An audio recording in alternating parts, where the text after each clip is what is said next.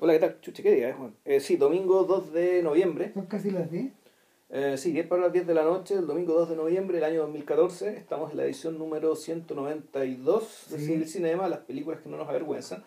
Eh, esta vez no, no...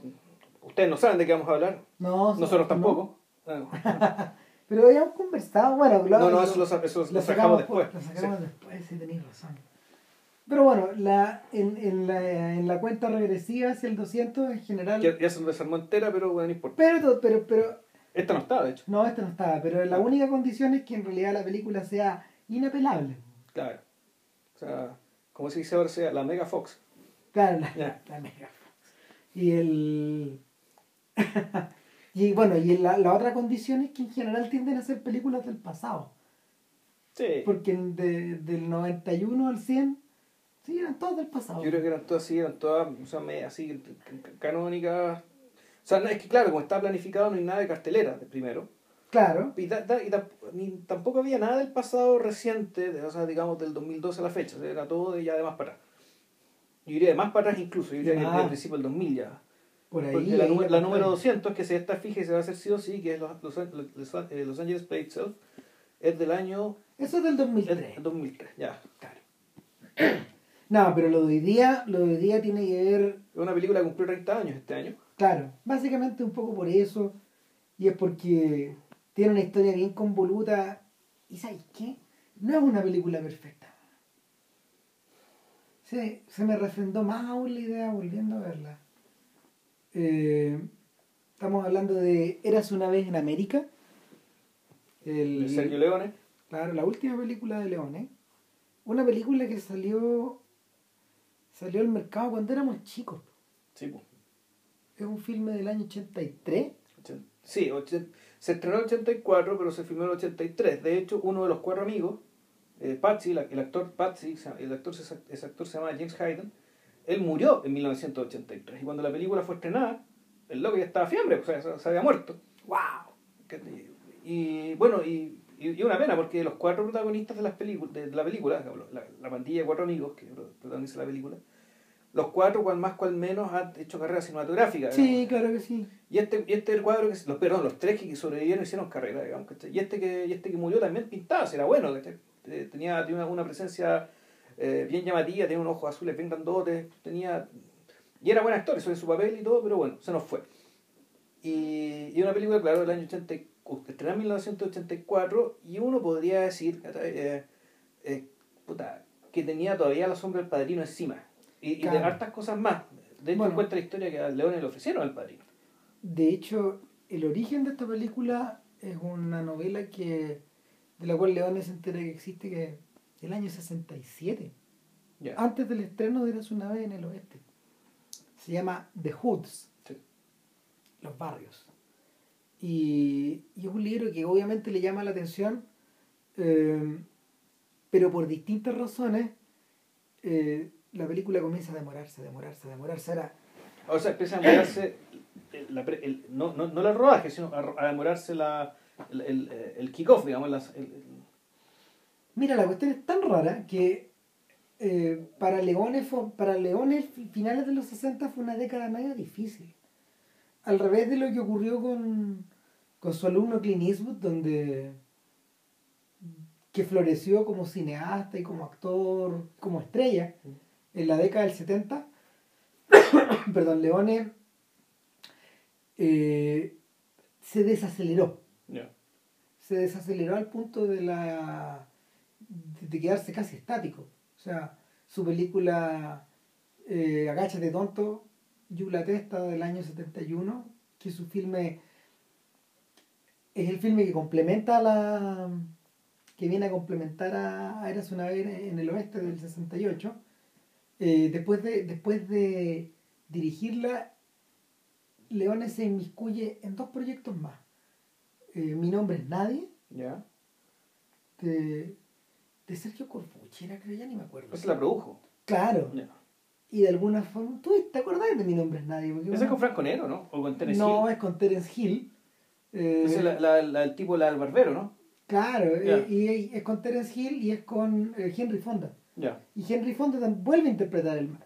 Ya. Pero al revés de lo que ocurre en Eras una vez en el oeste, acá es una versión casi caricaturesca. po. Sí, es una comedia, eso me acuerdo que era. eh, Claro, es divertida, está hecha, está hecha en clave de Está chunga. chunga, sí. Claro, finalmente se trata de uno de los se trata de uno de los últimos western italianos de, de, de antiguo cuño. No, después de esto el género se muere. Ya. Y eh, aparte de eso, pro- eh, Leone produjo y dirigió eh, algunas escenas de El Gato. El Gato creo que se llamaba, claro, algo así. Y era una producción, era una producción medio satírica y en realidad lo hizo para complementar una. Lo hizo para complementar, ¿cómo se llama? Una, la partitura de Leone, que Leone la. De Morricone. Claro, de, de- perdón, de, Morri- de Morricone estuvo metido ahí. Sí, y. Y sería todo. Porque después, porque entre medio estaba produciendo esta otra cosa. Entonces, acá dice, Tonino Valeri es el autor, de- el director de Mi Nombre es Nadie. Y esto es del año 73. Y aparte de eso, es, claro, dice, produce una película de Damiano Damiani con Giuliano Montaldo y se llama Nobody's the Greatest. Un genio, due compari, un pollo. Claro, y eso es otra película con Terence Hill. Y después Il Gatto, de Luigi Comencini, producida por Leone. Luego una de Giuliano Montaldo que se llama El Ghiocatolo. Claro, y ahí, y ahí hay varias cosas más pro- pro- como producidas. Hay otra de Carlo Verdone. Dos de tres de Carlo Verdone. Spaghetti, Bianco Rosso, Verdone, Tropo Forte. Esas son las películas que produjo. Claro. Y efectivamente, todo esto lo produjo entre el 73 y el 86. Es decir, eh, o sea, el- buena parte de su pega como productor la hizo en los años, o sea, en los años 70 prácticamente se dedicó a puro producir. Sí. Y me imagino que en paralelo estaba, bueno, armando Era una vez en América. Ahora, eh, como de costumbre, este tipo trabajaba con, con unos tiempos medios largos. En algún momento, eh, por ahí por el año 73, le presentaron a Robert De Niro. Ya, Y esto es antes de 900. ya, claro. Eh, de Niro acababa de aparecer, acaba de grabar su, su parte en el Padrino 2. No. Y Leone se olvidó, pero De Niro nunca se olvidó de- del proyecto que le fue a vender. Y el proyecto en esencia era una mega historia de la mafia que en realidad está un poco a la sombra del padrino, pero que no se, no se cruzan de caminos, porque en realidad, si bien, tal como en el Padrino 2 es la historia de una, y, y el 1 es la historia de una traición, de una larga, de una traición que se ejerce durante un periodo prolongado de tiempo, lo interesante de lo interesante de este Eras una vez en América era que primero que nada eh, estaba un poco basado en la historia de los mafiosos judíos. Sí, eso ya era una, una rareza. Claro, está, eh, a Leone, Leone, Leone tenía en su cabeza la historia del ex Diamond, la historia de. mm, ¿Cómo se llama este otro sujeto? Los, los- los tipos que trabajaban con. Los tipos que trabajaron con. ¿Cómo se llama? Con, Batsy Siegel, ¿no? Batsy Siegel. Claro, Ya. sí, él también. Lepke, esa gente. Que es un mundo paralelo. Y por otro lado está esta historia de el contraste que existe entre eh, su, su vida como de la vida de esto, la vida de esta pandilla desde niño y qué es lo que ocurre con ellos en la mediana edad y más adelante. Claro, de hecho, una para mí una gracia la película y, y creo que fue uno, por lo que tengo entendido, fue objeto, fue muy problemático cuando la, cuando la película llegó a Estados Unidos, porque, digámoslo, esta es una película italiana. Claro, Esta es una película italiana, tan italiana como el Sacco de Vanzetti, sí, por ejemplo. O sea, esta- que lo- los italianos son uno de los pocos patudos, ¿cachai? Por- entre comillas, digamos, que se atreven a hacer películas sobre Estados Unidos, que transcurren en Estados Unidos. Es co- mira, ocurre como ocurre con los irlandeses. Son bien pocas las naciones que pueden hacer eso. Ya. O sea, piensa, piensa, en, piensa en estas películas de Jim Sheridan, que llega Ya. un punto en la carrera de Sheridan en que en realidad no sabéis de dónde está hablando. O sea, lo, lo que pasa es que tal vez. Es que, bueno, ahí, podría- el punto uno podría ser ese, que en realidad el territorio cultural italiano trasciende Italia. Exactamente. ¿cachai? El territorio cultural de Irlanda trasciende Irlanda. En el sentido, Nueva York es una parte de Irlanda y es una parte de Italia. ¿cachai? Y tal vez por eso están siendo tratados de esa manera y por eso esto- este, gente de estos países hace esta historia, porque esa historia uno podría decir son parte del folclore, son parte del sentir nacional. Y esa es la diferencia que tienen con el padrino, de hecho. O sea, para empezar a acercar un poco a, a esta- a establecer relaciones entre las dos. Sí, no, que, que el padrino ya parte, es que de hecho, ya el hecho, eh, el padrino parte con la frase yo creo en América. Claro. Eso quiere decir, es una, ya, es un- ya es una película estadounidense sobre estadounidenses que son de origen italiano y toda la vaina, claro. pero está hecha exactamente desde ahí, desde Estados Unidos. Entonces, eh, en el caso de Leone, de hecho, para él incluso eso tampoco era un- no era un problema, porque en su propia carrera él ya había hablado, él, él ya había, él había sido uno de los pioneros de esta patudez, de esta patudez cultural, Claro, ahora, con las películas de Eastwood. con, la- con las películas de western, claro, ahora uno puede decir el western es mítico, ¿cachai? El- hacer una película de western es un poco como hacer una película de, de Hércules, ¿Me, me entendí? O sea, la, Claro. la ligación con la realidad, ¿cachai? Eh, y por lo tanto con el presente del país al cual estáis retratando, ¿cachai? Eh, es ca- prácticamente nulo. Claro, o ¿cachai? en el sea, fondo te está apropiando, de su, mi- de- te está apropiando un mito ajeno, ¿cachai? Pero que a esta altura ya es universal y reconocís como universal. sin embargo, sin embargo, eh, esta, mm, esta, esta preocupación como media carnavalesca o media circense de, de Leone, que le venía de haber trabajado durante muchos años en los Peplum, Sí, pues él fue director de segunda unidad. De hecho, en IMDB, si uno ve su lista más grande de pegas, es de Peplum, pues, es como joven. director de segunda unidad o asistente de dirección de películas de romano. Claro. Y, y él dirigió una, pues. El Coloso de Roda, claro. que ninguno, tú, yo no lo he visto. No, yo nunca la vi. No. No sé si Villalobos la habrá visto. Puede ser. Él es más aplicado Sí. Que nosotros. y el tema es que eh, Leone se acerca por ese lado del espectáculo. Entra y hace dos películas con, con Eastwood, que una es por un puñado de dólares, que está basada en Yojimbo, Que a su vez está basado en un cuento de Carlo Goldoni, el- una- una- un cuento italiano del siglo XVIII, ¿no? Claro, o sea, y como te comentaba Sí. en la semana, lo divertido de esta historia es que parte en Italia Claro. y te acaba llegando a Italia. Que, que, o sea, parte en Italia, llega a Estados Unidos a través de Cosecha Roja, después va a parar a Japón a través de Yojimbo, Claro. y finalmente la agarra Leone y hace eh, por un puñado de dólares. Claro. eh, en España, o- o- Y en el fondo es el servidor de dos padrones, Claro. es de dos patrones. Eso, eh, O sea, es un tipo que, eh, tal como Yojimbo, arrienda su sable al mejor postor y se va cambiando de bando. se va cambiando dando, pero en el fondo esto es un gran ejercicio de manipulación. De modo que en el Ah. fondo el tipo termina aniquilando las dos bandas ¿cachai? y se queda con todo. Y No. siempre, siempre con una siempre con un ánimo muy relajado. Si Eso es lo insólito Mm. de la película. Al revés de lo que ocurre en los.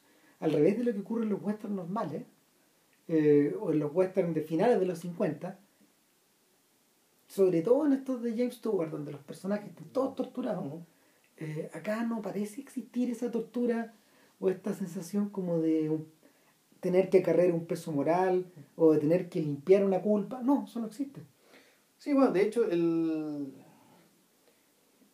el personaje, que creo el mismo Eastwood estrenó, eh, extremó, digamos, ese, eh, ese, ese personaje, su propio personaje, con un western que él mismo hizo, que era este, el jinete, el jinete, no el jinete pálido, no, No, no, tú te- Era- él se llama La venganza del muerto. la desgracia del muerto, uno donde efectivamente el tipo está muerto.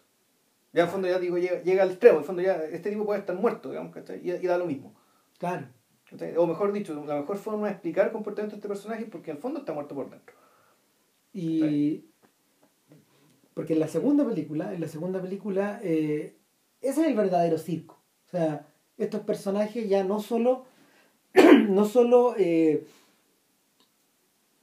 pueden ir cambiando de bando o pueden tener dobles lealtades o pueden tener dobles morales, como ocurre con Indio, que es el, es el, el uno de los tres personajes, Claro, lo que que pasa es Jean-Marie Volonté. Exactamente. Bueno, en esta película, uno aquí ya en fondo se está anticipando lo que sería el bueno, el malo y el feo, digamos, donde Claro. tenéis tres protagonistas. Una triangulación. Una triangulación de, de, de, de pares, digamos. Claro. Claramente se entiende que estos tres están por arriba de todos los demás Sí. y son los tres que van a quedar. Claramente. Y, y en este caso Eastwood vuelve a repetir el personaje, pero esta vez cargado de... Es una interpretación tan económica que en realidad eh, choquea, por lo, choquea por, lo, por lo simple que es. Porque está construida sobre la base, como toda buena representación icónica, está, está construida sobre la base del, del, del- de las ropas que, él se, Sí, que el payaso se pone. Sí, pues, siempre el poncho verde, el mismo sombrero, El y mismo cigarro. y el mismo cigarro, el guante, el, el guante en la mano, en la mano derecha. Ujú. Claro, sí, son como personajes de circo. Sí. Por otro lado, Indio, eh, Indio, ah, primero que nada está primero que nada está interpretado por Volonté. Y, y, y eso, eso, eso ya eso ya debería explicar un montón de cosas, ¿cachai? Porque el, el mito el mito actoral de Volonté pasa pasa primero por su por su izquierdismo militante, Sí, o sea, impresionante, Sí. que, que es una cuestión que, que en el caso en el caso de él eh, él no se explica sin, sin hablar esto primero, porque, porque él es protagonista de alguna de las películas más impresionantes de aquella época. Él es moro. Claro. Él, sí, él es moro, el caso moro. Él era, él era también el, película de Francesco Rossi bueno, sobre el, el tipo que fundó la Jeep. No, no que fundó la Jeep, sino un tipo que fue como el zar del petróleo en Italia. Ah, no me acuerdo, el caso Matei. Claro. Enrico Matei. Sí, ahí me acuerdo. Claro, entonces es un sujeto que está dispuesto a tomar todas estas cosas y finalmente eh, lo que ocurre con él eh, es una combinación como entre milita- militantismo y pasión. Y acá esto está puesto, esto está puesto sobre la. ah, está puesto al servicio de, de la locura extrema. Yo pienso en Indio como un revolucionario. A, a ratos sí. O sea, sí, pero no. Lo que pasa es que lo que él, lo que él tiene, él tiene cierta, cierto elemento de praxis revolucionaria.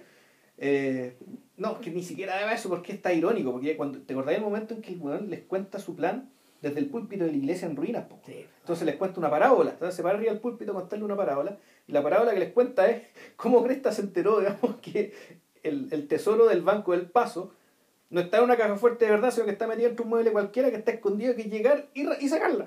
Sí. Y se lo cuenta en el púlpito. Y todos los otros, la, la, la, la banda de dementes que anda con él, ¿cachai? porque son, esos están todos chiflados, o son todos enfermos, y todos, todos tienen cicatrices, o algún tipo de deformidad física evidente. Ahora, yo, yo- Partiendo por Klaus Kinski, que Sí. tiene. Yo insisto que eso, yo insisto que esto es una es una visión, es una visión escatológica de una banda revolucionaria. O sea, el mira, tal vez esto está visto desde la anarquía pura nomás, porque, porque la película, la, la película misma es la que es la que propugna la anarquía. Ah, lo que pasa es que además es un western, eh, y efectivamente es algo que uno olvida. El western, y se, se olvida, el western, eh, el oeste estadounidense, le decían el salvaje oeste porque efectivamente era salvaje. O sea, los que se hayan leído eh, los que se hayan leído Meridiano de Sangre de Cormac McCarthy, uno, de- uno de los grandes libros que han escrito en, ese, en, esa, en esa tierra, eh, puta, sabrán que est- estas bandas pululaban, pululaban y saqueaban y, y- y en realidad no respetaban ningún, no respetaban, ¿cómo se llama? Ninguna... Esto, esto esto- es- así eran los Clanton, finalmente. No, sí, ¿cachai? a ver, sí, ¿cuál, cuál- cuál es el punto? ¿Por qué era salvaje? así eran los enemigos de Wyatt Earp. Era el, el, el oeste era salvaje porque, dado que el estado, el estado era tan grande, primero llegaban los colonos, y después llegaba la iglesia, y después llegaba el Estado. A Pero- diferencia de Canadá, que como, era un, como es un país también grande, pero en general la zona habitable es una zona mucho más estrecha, el Estado y la iglesia avanzaban al mismo ritmo que la gente. Entonces, y eso explica por qué los canadienses son tan distintos de los Estados Unidos. ¿Por qué son tan civiles? ¿Por qué no, por qué no necesitan de este culto a las armas? Claro. Esto, o sea, sí las, las usan, pero para cazar osos, no para matarse entre ellos. Ahora, eh, y no hemos hablado de Lee Van Cliff, que... ¿Cómo se llama el personaje? Era, era El coronel. El coronel Mortimer. Esta encarnación de la maldad. Es que en este caso no. No, no, no, aquí, aquí, es el, aquí es el sujeto que, que en el fondo es el agraviado. Claro, o sea, de los tres tipos, él es es el único que está que tiene un motivo personal para actuar. Ahora, Van Cleef era un actor igual que Eastwood, era un expatriado a su manera, y había sido protagonista del el primer western italiano de todos los tiempos. Ya. Eh, no me acuerdo el nombre exactamente, yo me acuerdo haberlo visto, y, pero en esencia, en esencia eh, se trata de un western al estilo de A la hora señalada. Ya. ¿cachai? No sé si es Sábata viene a matar o, algo, o alguno de- algo por- del pero, pero claro, es, es básicamente un sujeto contra todos los otros. Ya. Eh, eh, eh, el único, o es el único bastión de la ley que va quedando rode- rodeado de estos gules, o al revés, es el tipo que viene a imponer el orden en esta casa de locos. Pero cuando avanzáis en la tercera película, la cosa cambia. En la tercera película, de hecho, ya hay un eje histórico Ya. Sí, tiene que ver con la revolución, ¿no? con la guerra civil, Ya. Ah, con la guerra civil. que está ambientada en la guerra civil. Ya. Y de hecho hay una escena del- de, un- de una batalla en un puente que es histórica. Entonces, algo cambió ahí. De hecho, lo que cambia es que la triangulación esta vez está opuesta. Eh, Eastwood representa la ironía, pero al mismo tiempo eh, representa al testigo, a la- al, al tipo que tiene que observar estos horrores. Ya. Eh, por otro lado, Van Cleef pasa a ocupar el lugar de indio, pero a su vez el papel de indio se divide en dos. La locura de indio está eh, encarnada por Eli Wallace. Por la igual, claro. Que es un personaje que es el feo, digamos. Que no es malo como indio, pero está completamente descontrolado. Claro, está desquiciado. Eh, y, y es un personaje que, en este caso, eh, viene a ser el bufón, viene a ser el Joker Claro. esta historia. Entonces, el- toda esta triangulación está en torno a una mm, a un botín que va que al mismo tiempo va pasando de mano o, y, y estos sujetos van eh, haciéndose los tontos o tratando de hacer el truco uno contra Claro. otro, uno contra otro. en la medida que la película avanza. Hay otra cosa que también cambia, que es la duración. Ya. Porque estas películas, en la medida que van avanzando, se van haciendo Cada vez más larga. Sí. Parten una hora y media, una hora cuarenta. Claro, la de. La, la- yo había- ayer vi por un puñado, por un unos dólares más, ¿Ya? que son dos y cuarto. Claro, se estira. Y esta otra son tres horas. Son tres horas. El buen malo y feo son tres horas. Son tres horas aproximadamente, sí. Y en el caso de Eras una vez en el oeste, lo que se recupera, en realidad, básicamente es la. Básicamente es como esta idea de. de la América fordiana, del, del oeste fordiano, donde los. donde los pequeños asentamientos empiezan a ser. Eh, empiezan a ser, ¿cómo se llama? azotados por estas oleadas de cowboys de cowboys que se mandan solos. ¿cachai? Y entre ellos está el personaje de Frank. Y Frank es un directo heredero de los locos anteriores, Ya. pero es un loco de ojos azules. Que es distinto. Que, que James Fond- que Henry Fonda. Claro, de hecho, a Fonda lo seleccionaron porque tenía los ojos azules que se le atribuían a los jovencitos. Ya. ¿cachai? Y como que hay una, una rara inversión de valores. En este caso, lo que importa en- Bueno, pero ojo, ¿ah? el papel de Kinski es un loco de ojos es azules. un loco de ojos azules, Sí. ¿cachai? feo, deformado. O sea, tampoco tan feo, porque claro, Kinski era joven, no estaba hecho bolsa, digamos, ¿cachai? Mm. Y era un tipo que efectivamente tenía un atractivo, eh, un alto nivel de atractivo, pero bueno, tenía joroba y tenía su cara de loco, pero también está fue, muy, fue elegido, creo yo, para que los ojos, los ojos Sí. grandotes que tenía, tuvieran muy, fueran muy protagónicos. Ahora, en el caso de Eras una vez en el oeste, yo diría que eh, es de, de, todo esto- de, to- de todas estas películas probablemente es la más tarantinesca, por darle alguna por darle algún adjetivo. ¿A, o a qué me refiero? Es de donde Tarantino más ha vivido. Es una película de extraordinarios tiros de cámara. Sí, muy formalista. Lo segundo es una película donde abundan los primeros planos. Y lo tercero es una película que se gasta el tiempo de. Se gasta todo el tiempo del mundo en esto de, en esto de ir avanzando lentamente, de ir, de ir ordenando, de ir ordenando no solo la acción, sino que la lógica de las imágenes. Mirada tras mirada tras Ahora, mirada. ¿sabes que Ayer viendo eh, por, un- por, unos, por unos dólares más, eh, hubo tiros de cámara, de cámara que. Puta, Uno no veía en la tele. no, no, decía, weón, este es Antonioni. ¿Cachai? Tiros de cámara en los que, por ejemplo, estaba la. Estaba un, el 235, ¿cachai? Y la mitad de la cámara era el perfil de alguien. Es que no Puesto, es que puesto. Es que sabéis que no extraña nada porque. ¿cachai? Y, la- el- y, el- y además, y, yo- yo- y otro- y otra clave que puta, es, esto es Antonioni, ¿cachai? es que el pueblo donde, se- donde transcurre el final, el, el final de la película, es un pueblo absolutamente geométrico, Ya. de casas blancas, ¿cachai? Sí. En cubitos, ¿cachai? Esa cosa como. Esa cosa como profundamente española que tienen estas weas. Claro, porque bueno, para que no sepan, estas películas fueron, todos los spaghetti western eran, eran filmados en España, en su mayoría en España, en la zona de Almería, que eso es Andalucía, si mal no recuerdo.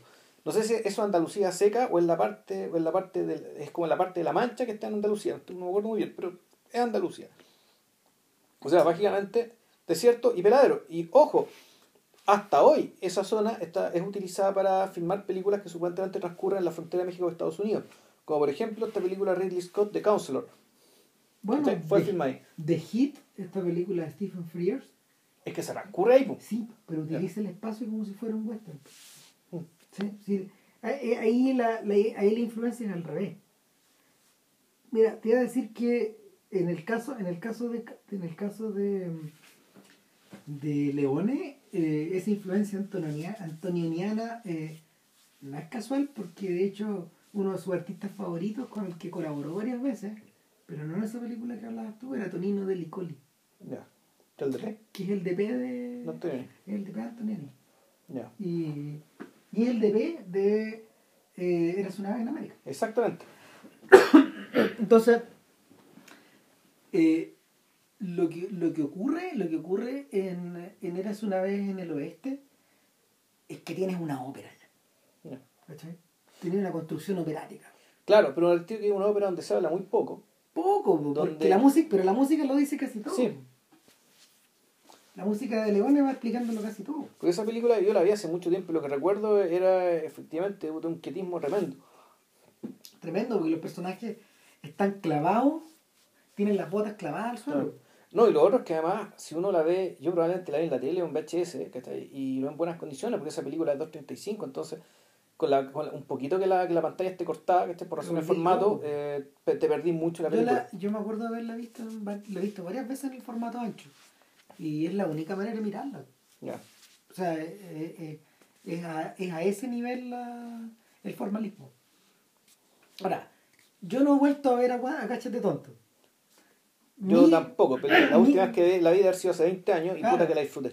Mi recuerdo, mi recuerdo es que es una película, a ver, y si, y, y si a lo mejor, no sé, tal vez ustedes la, la tienen más fresca, pero esencialmente es la historia de dos personajes. De dos amigos, o sea, es, como una comedia de Costello en medio de las balas, güey. Exacto. Eh, es, es la historia de dos amigos que terminan te- terminan en lados enfrentados. ¿Sabía, sabía, que se parece un poco? Se parece un poco a la historia de Pat Garrett y Billy the Kid, Ya. en cierta medida. Estos personajes fueron cercanos, estos y co- o, como, o como en la pandilla salvaje, eh, estos personajes se alejaron, luego están puestos en un bando contra el otro. Claro. Pero después se termina juntando igual. Exactamente, después terminan juntándose igual. Y, y lo que ocurre acá eh, finalmente es que las emociones de esa amistad son las que van construyendo la, son las que van construyendo el, los ritmos de la historia misma. Que en determinado momento se pone extremadamente sentimental.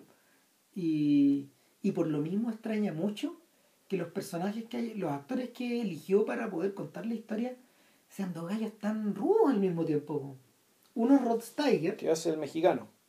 Claro, y que en el fondo también canaliza un poco su Eli Wallach interior. Claro, o sea, él es igual a indio que pone el- el- ese tipo de personaje. Claro. Y por otro lado está el personaje más frío, más calculador, más Pero irlandés. al mismo tiempo un personaje trágico, ¿cachai? Es un personaje que viene, que viene con carga. Claro. A diferencia de los personajes de Eastwood, digamos, ¿cachai? Que en realidad son una especie de espíritu burlón. Eh, Y el mismo Charles, Charles Bronson que está puesto en lugar de Eastwood en la Ya, en Eres una vez en el oeste. Claro, aquí el personaje, uno podría decir que el personaje de James Coburn podría parecerse más al personaje del coronel. Claro. En, de, de, por, un, por, un, puño- por unos Uno dólares más.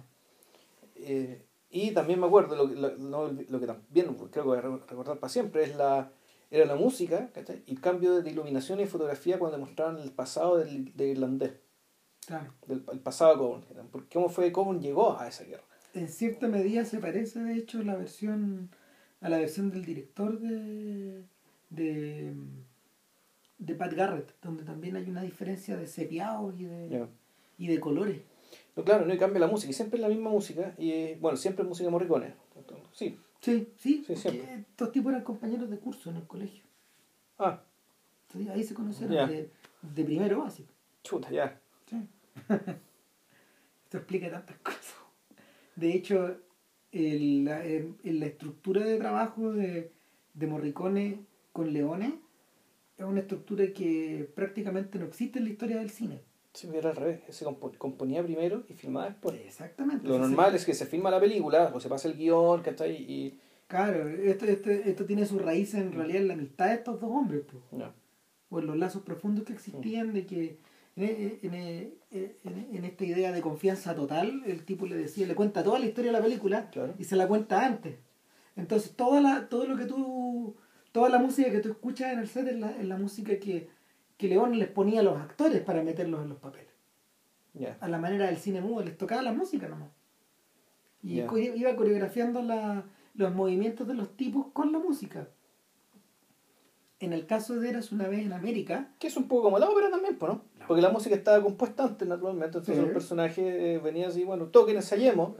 Y la, la orquesta ensay- tocaba, digamos, y ahí. De, la, Claro. de esta manera la pega de León es un poco la pega de regie, po, de la Sí, regie de, de- un director de. de- de montaje, sea, de, de- un director de escena. Y en el caso de Eras una vez en América, la música estaba compuesta el año 76. Ya. Con esa, con esa mm, O sea, ya- anticipación. el año 76, por lo menos ya sabemos que el año 76 eh, eh, Sergio Leone tenía, tenía listo el guion, tenía listo todo. O sea, al menos el guion necesariamente el guion escrito, pero tenía la historia. Tenía la lista. historia. Él, Tenía la él historia. decía que tenía, lo que tenía escrita era la escena inicial. Ahora, no sé si es la misma escena inicial. Yo tengo entendido que sí, porque, bueno, esta película eh, tiene, tengo entendido que tiene tres versiones. Sí. Que hay, está la versión que salió para el mercado europeo, Y que es la versión que vimos cuando chicos. en la tele, que es una, versión de 3 horas 50 minutos. Y que ustedes tienen que haber visto también. Todos tenemos que haber visto, ah, bueno, lo- lo- si la vemos de chicos, más o menos cortada, digamos, por la tele. No, y, y en la, lo que pasa es que esa versión está en VHS. Sí, pero yo creo que hay partes cortadas y cortables, ¿cachai? O sea, Sí. escenas de sexo de menores de edad, weón, ¿cachai? Que era, no, sí. no, y espérate, que en algún momento Mm. Megavisión exhibió la versión corta. También. Ya, pero es que, ojo, la... Yo tengo entendido que eh, salió esta película con 3 horas 50 con, eh, con el relato temporal eh, con el cual partimos. Esta película parte con una escena de una asesina a una mujer en los años 30. Un tipo se arranca, De Niro se arranca en los años 30 y resulta que después él vuelve en los años 60 y te empiezan a contar la historia cuando ellos eran chicos, por ahí por el año 1910. Ese es como el, el, eh, ese es el laberinto temporal entre el cual la película se mueve. Eh, Alterado, alternado después con eh, momentos del pasado de... Después crece el año 1910, vuelve al 30 donde crecieron y después volvemos al- con, el- con- con lo que pasa en, mil- en los años 60. De hecho, el mayor problema que, que los tipos tuvieron es que Alberto Grimaldi, el productor original, estaba con ataque. Porque ya el weón venía de haber hecho dos películas largas. Grimaldi además fue el que produjo, la que vi ayer era producida por Grimaldi también. Sí, pues, es, Sí. un- es su socio histórico. Ya. Eh, Grimaldi se había tirado con 900. Ya. 6 horas.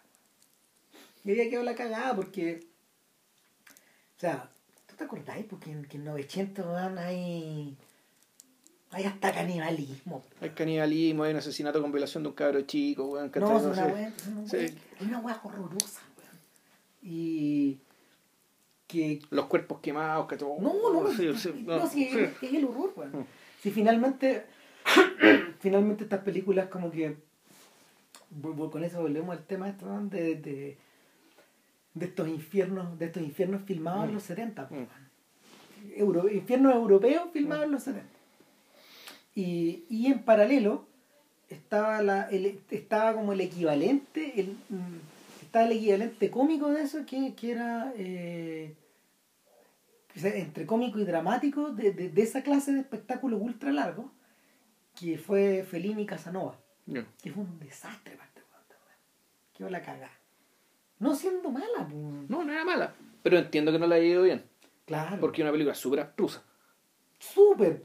Jodida, es, es, es jodida de ver, es desagradable de ver, weón. Sí. No es porque sea fea, no es porque esté mal filmada, ¿cachai? Es porque... Es Y histérica. es, y eh. es- y es profundamente tenebrosa, además. Completamente. Es tenebrosa. Fondo, eh, ahí- aquí el tipo se metió en un mundo pagano, en una época cristiana, sin embargo, donde tú decías aquí no tengo nada... que- Esta cuestión, esto realmente es otro mundo, esto es otra cuestión. Sí. No, no entiendo lo que estoy viendo. Yo creo que eh, pocas veces pocas veces Fellini fue más abiertamente simbólico que ahí. Mm. Y entonces Grimaldi está hasta las cachas. No, y lo peor es que tengo entendido que en Estados Unidos, es que esta bueno la entendemos. Y, y, le- y le hicieron un corte con, el- con orden cronológico. Y le cortaron hora y media. hora y media, exacto. Y la, y la consecuencia cronológica, y el viejo nunca se recuperó. O sea, el si ya ¿El había- viejo Grimaldi o el viejo León? bueno, el viejo Leones, que tenía cincuenta y tantos años. Él murió a los 60 años, weón. Pero si el, cuando llevaban seis meses de rodaje le pillaron una enfermedad cardíaca, weón. Ya. Estamos hablando de un señor que era como una bolita también. Sí, bueno, claro, él puso su parte el hombre. Sí. Ufa. Y nada, pues Leone, Leone, Leone ya estaba con las patitas en el asador ¿no? cuando, cuando termina el rodaje y le vienen con esta weá. ¿Sabes que el, el ilustrado distinguido público estadounidense no va a entender esta historia tan complicada, weón? Claro. Así sí, que chao. la, la vamos a poner en orden cronológico y la vamos a cortar. O sea, llegó a tal punto, llegó a tal punto el escándalo que los, los críticos que habían sido los únicos que habían visto la película completa, algunos críticos importantes se recusaron a, a reseñar la versión. La versión gringa, la versión. Claro, y Ebert, por ejemplo, publicó, publicó una crítica más larga que lo habitual donde le explicaba por qué había dos versiones. Ya, Y le puso cinco estrellas a una, ya. a la larga, y una estrella a la corta. para poder, para que la gente entendiera, digamos, lo que El- estaba el- claro, el, no, el, el- el nivel del ultraje, o sea, al fondo el, barbarismo, porque un barbarismo esa guapa, o sea, Sí. O sea, y durante muchos años la película quedó cortada de esa forma. Ahora, y, pero, y ojo, en realidad, y, y antes de meternos en el cuento, la cuarta, la tercera versión, que en realidad es la versión original, que es una versión que en realidad era un poco más larga, que era una versión de 4 horas 15 minutos más o menos, 4 horas 10 minutos, que esa, Cuatro horas y media en realidad. No. Porque hay- pero es que hay 15 que no se pueden recuperar. No, no, es raro porque al otro vez viene en IMDb y efectivamente se habla de la duración de la película original son 250 minutos, es decir, Mm. 4 horas 10. Eh, y que esas 4 horas 10 fueron recortadas unos 20, 25 minutos por, yo creo que por, por, el, por Grimaldi, Mm. para que la película no quedara tan larga y ahí salió la versión de, la theatrical digamos la que fue estrenada que está ahí pero que tampoco llegó a Estados Unidos por lo que estamos explicando Y en casi todos los países del mundo se vio esa otra. Acá, acá también se vio la versión larga. la versión de 350 Claro. porque la versión de cuatro- la versión de 4.15 acá salió ahora en Blu-ray y los pedazos faltantes digamos lo que se cortó esos 25 minutos están puestos ahí pero a partir de restauraciones hechas a partir de celuloide no de Y, y están, claro, y están, están con otro código de color y no quisieron, no quisieron cambiarlo porque en realidad o sea trataron de restaurarlo para re- restau- lo restauraron para que adquiriera con el material que hubiera restaurar lo más posible el color que tenía eso ¿cachai? pero, pero no es que le hayan pintado ni hayan hecho No, algún tipo no. de Pero yo creo que también, también lo hicieron porque esta, re- esta, es una, esta es una restauración de la Film Foundation. Scorsese fue el que empujó esto. Sí. Junto con Andrea Leone, el hijo, el hijo, de, Leone, ya, de- de Sergio Leone. de Sergio. Mm. Y, el, y estos gallos de alguna manera dejaron, dejaron los colores sin alterar. Sin alterar porque para que se hiciera patente que también había una, una adición ahí. Claro. Y yo, bueno, yo esta película la vi hace dos semanas. Dos semanas, una semana fue. Dos semanas creo. Bueno, una semana. día, fíjate. Lo he visto hoy día, Mm. la versión larga. Y bueno, y, y efectivamente había, en, en esos 25 minutos se perdían cosas no esenciales, No. pero importantes, Sí. me parece a mí. O sea, el, perso- el, el personaje la mujer que matan al principio, ¿cachai? Yo creo que era, un- esa historia le agregaba valor a la película y, y el hecho de que se la hayan quitado por razón de. Puta, claro, un poco dañado ese personaje, no se entendía. desaparece, desaparece. O sea, porque es un personaje que después aparece y sin embargo no, no se explican por qué está ahí. No O se explica por qué muere, no No, se no explica se nada. explica nada. Eh, también eh, en esta, también eh, se cierra la historia de Treat Williams, el actor Claro. que interpreta en el fondo a Jimmy Hoffa, Sí. ¿cachai? Y al, je- al- al jefe de los Teamsters. O sea, el, el arco de este personaje se cierra en una de estas escenas. exacto. Y además se explica el hecho de que Noodles aparezca yendo a ver a Débora a su camerino. Ya. porque ella estaba actuando de Cleopatra Sí. en Antonio y Cleopatra, una obra de Shakespeare. De Shakespeare, exacto. Y hay otra escena que, que no es muy importante, no, no no es importante, pero es significativa, es lo mismo que es un cameo de Arnold Milchan, que el productor de la película que hace el taxista, o mejor dicho, el conductor de la limusina. ¿Cachai? Y donde si, si ya se está haciendo alusión al tema, al tema de la persecución hacia los judíos. Claro. ¿cachai? Y donde ahí sale un poco a la luz, el, el- el- donde en esa conversación te muestran muy a la pasada, pero de manera elocuente, cuál es la parada de, de Noodles respecto a su propia condición de judío. Sí, y, y lo otro que hacen eh, es que en forma, en forma lateral iluminan la razón de por qué eh, de por qué James Woods, el tío, en el fondo, el personaje del tío de Anko, eh, se, se convierte en el secretario Bailey, ¿cachai? Al perder su condición de judío y al, al disfrazarse de Wasp. Claro. O sea, es- esa, es la, esa es la otra lectura, la, la lectura, ¿cómo se llama? La lectura más subterránea de la historia.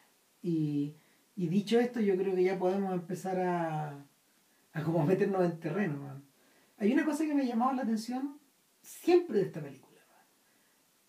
Y es la forma en que Leone utilizó eh, esta parsimonia que él había adquirido a través del oficio para ir eh, entremezclando las distintas líneas narrativas.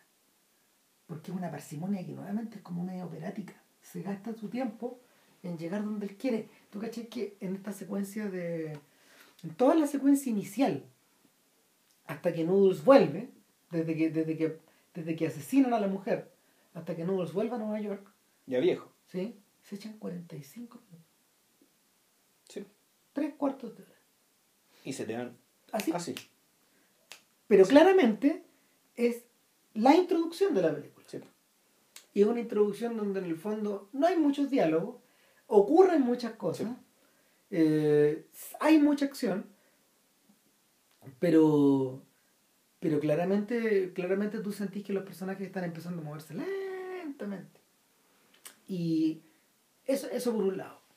Lo otro eh, es que en la, medida que, en la medida que uno vuelve a ver la película, uno llega a entender hasta qué punto la estructura de la estructura del ir y venir eh, del presente al pasado y al y pa- o sea, de- del presente eh, que ya es lejano en esa época Claro.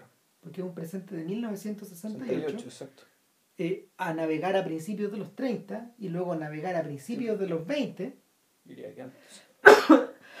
o, o a finales de los 10 En los años 10. Claro. Eh, te- hasta, ¿Hasta qué punto? hasta- o sea, y aclara hasta qué punto la, la película misma, la, la película misma es, es hija del padrino, pero no lo es. El padrino tiene esa misma estructura, el padrino 2. Sí. Este, de, este de ir y volver. O sea, pero en realidad el padrino son, son- se maneja en dos tiempos. en dos tiempos, claro. Entonces eso hace que sea muy comprensible. O sea, esta es la historia de uno versus la historia de otro. Claro. La historia del padre y la historia del hijo. Vías paralelas. Claro, vías paralelas. En cambio, esto es que esto, esto, esto es otra cosa. Es más plástico. Mm. Eh, yo tengo la sensación de que hay gente que ha escrito acerca de esta película en clave prustiana. Ya. así dura, en clave dura prustiana. Eh, es decir, eh, esta sensación que el personaje tiene eh, por la cual, por la que a través de di- distintas epifanías que él va experimentando, eh, va siendo impulsado cada vez más atrás en sus recuerdos, o va, impuls- va siendo impulsado adelante, hacia atrás, de ida, de vuelta.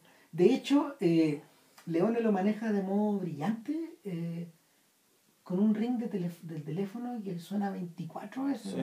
Las conté, porque el teléfono empieza a sonar en algún... A ver, Que en algún momento el teléfono se convierte en- la banda sonora de la película durante largos minutos. largo un minuto. En que eh, pasan cosas, cosas que no tienen nada que ver y sin embargo sigue sonando el teléfono, sigue sonando el teléfono. Entonces tú dices, ¿desde dónde está sonando? Eh, ¿Por qué no contestan? El teléfono suena, lo levantan, sigue, Sí. son- sigue sonando. Eh, entonces, te queda la sensación de que eh, tú mismo te vas metiendo en un sueño o en una especie de trance. Claro. Ahora, el tema, mira, que bueno que sacaste a colación el tema de Bruce, pero no necesariamente por ser, eh, no, es porque yo crea que esto sea necesariamente prustiano, pero sí hay un elemento que es bien importante para entender la personalidad de Nudes, para entender a Nudes eh, por la forma en que él actúa cuando es adulto, no cuando es joven, sino cuando es adulto y ya cuando es viejo. Que el hecho de que Nudes es el personaje que en las dos transiciones, digamos, entre la niñez y la adultez, entre la adultez y la vejez, fondo su vida estuvo congelada. Exactamente. O sea, un personaje que, eh, cuyos cuyo, cuyo recuerdos de, infancia y cuyos lazos de infancia fueron tan intensos que resulta que él cae preso para, por vengar a uno de sus amigos, al, más chiquitito de su pandilla, que lo mata el, el, matón de la cuadra. Y él mata a este tipo. Y después mata al Paco que lo, intenta de agarrar. Y, ese fue el cagazo, ¿cachai? Ya lo agarrar un Paco y, y se echa al Paco. Y ahí se comió un canazo como 10 años. Claro. Entonces, él salió, básicamente, no sé si siendo las mismas personas, pero tenía los mismos códigos y los mismos valores. No había cambiado nada. Que tenía cuando era adolescente. En cambio, sus amigos, sobre todo Max, el líder, el personaje James Woods, el tío, ya, ya estaba empezando a apuntar hacia otros lados, a apuntar, a apuntar más alto, por decirlo así. Y a, y a actuar de una manera que se contradecía con lo que con sus propias palabras cuando él era un, adolescente resuelto y, y, aventurero. y aventurero y con más ganas de libertad que ambición material. O sea quería quería ganar cosas quería ganar plata pero puta a su manera.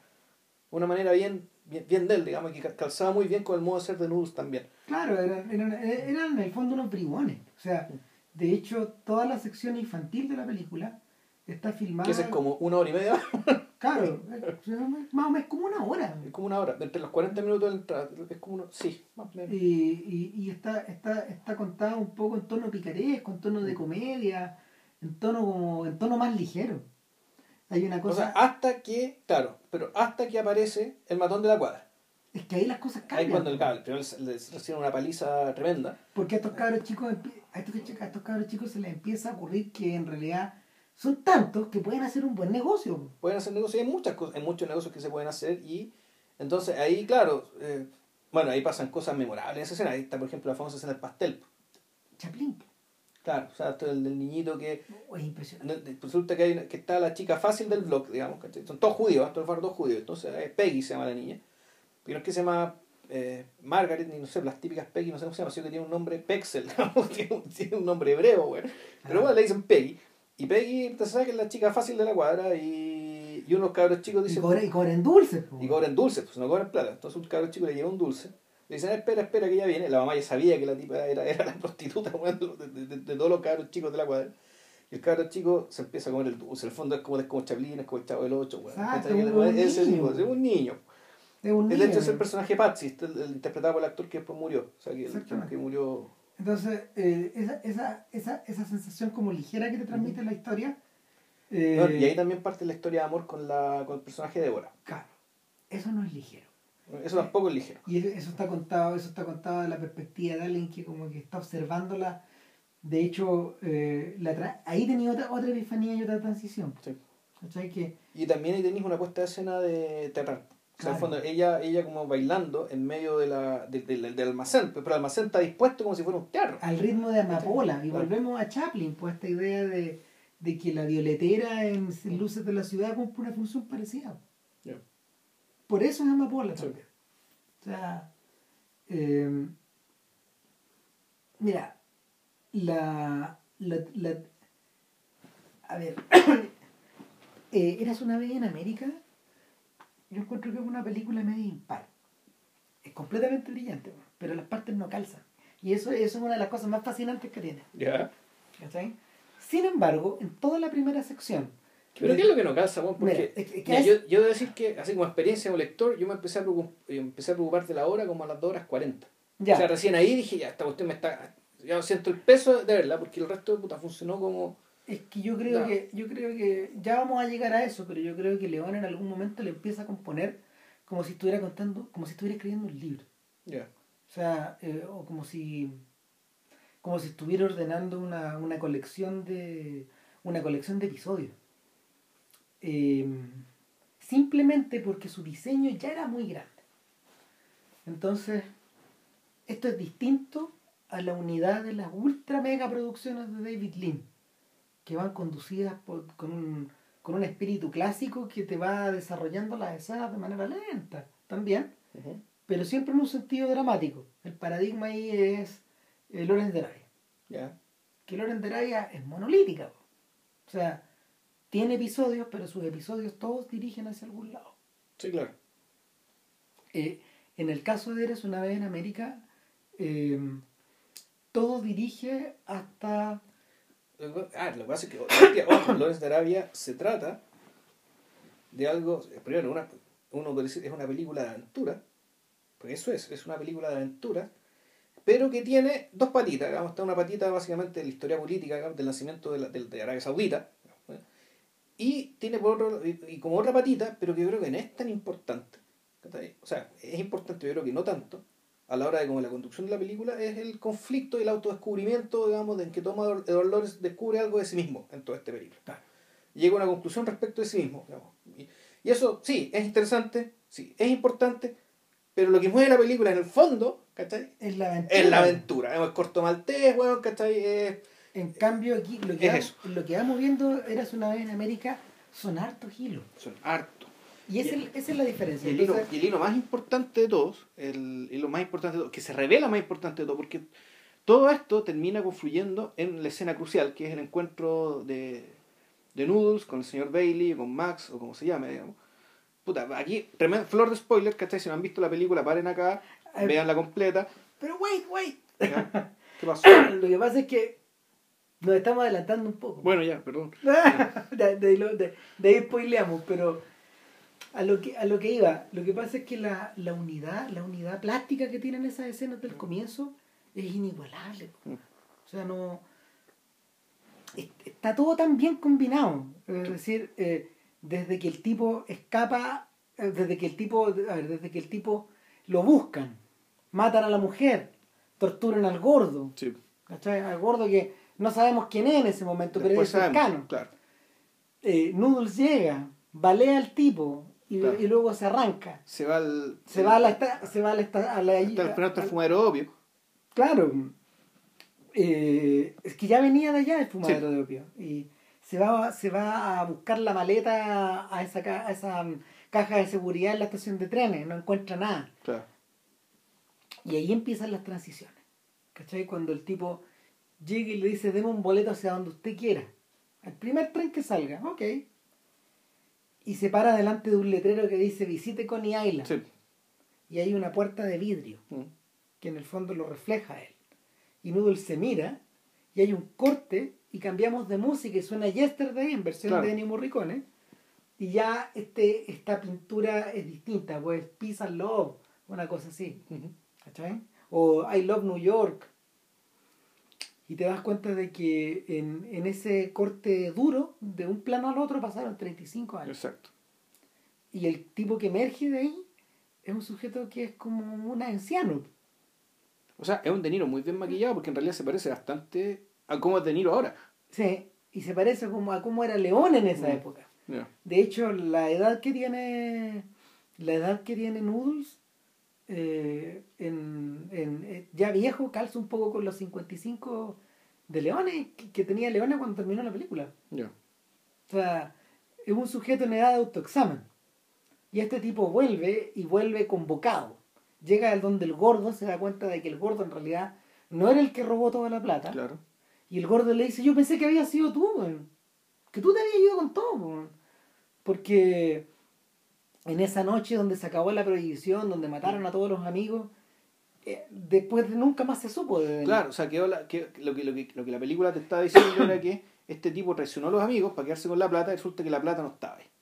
Y todo el mundo creía que efectivamente este tipo se había quedado con todo y había matado a los amigos y resulta que al menos con la plata no se había quedado. Pero hay un gesto muy muy cuando él, cuando ya el De Niro ya viejo se está encontrando con el gordo, él echa a andar el reloj de nuevo.